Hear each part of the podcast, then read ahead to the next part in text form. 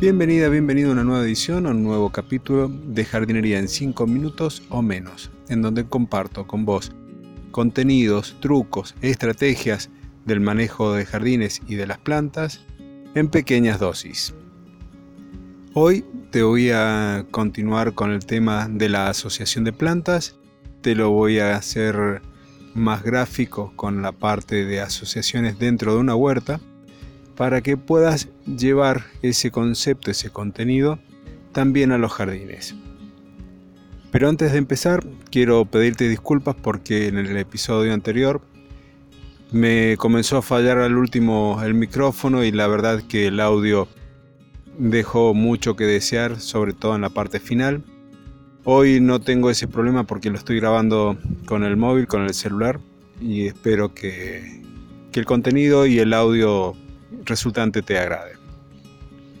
Sin más preámbulos, vamos al contenido de hoy.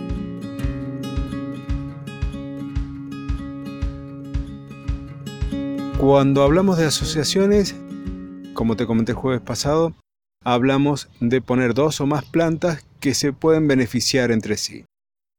Otro tipo de asociaciones son como algunas que podemos encontrar en las huertas orgánicas, en donde lo que vamos a hacer es poner plantas que no van a competir entre sí.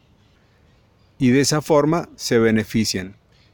¿Cuál sería un ejemplo? Y cuando nosotros tenemos que vamos a producir verduras de hoja, de raíz y de fruto. De hoja, por ejemplo, la lechuga, de raíz, por ejemplo, la zanahoria y de fruto, por ejemplo, el tomate. Cuando nosotros ponemos ese tipo de plantas juntas, no tenemos grandes competencias entre ellas. ¿Por qué? Porque la lechuga va a consumir principalmente un elemento que se llama nitrógeno. El tomate para la producción de frutos va a consumir el fósforo. Y las raíces, en este caso la zanahoria, básicamente el potasio. ¿Van a consumir todas los nutrientes? Sí, pero digamos, el que más necesita, el que más va a consumir, va a ser el que te nombré. Nitrógeno para las verduras de hoja, como la lechuga, la selga, la espinaca.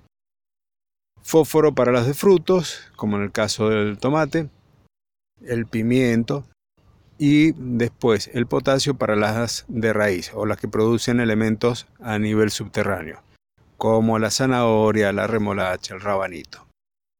Espero que este contenido te haya sido de utilidad. Si es así, te pido que lo valores positivamente, que me dejes un comentario si me querés preguntar algo, si quieres que trate algún tema en particular. Y además que lo compartas en tus redes sociales si lo consideras de valor.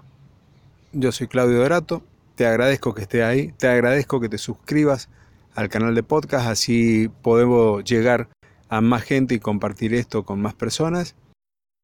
Y nos estaremos escuchando el lunes, Dios mediante, con un nuevo episodio de jardinería y paisajismo.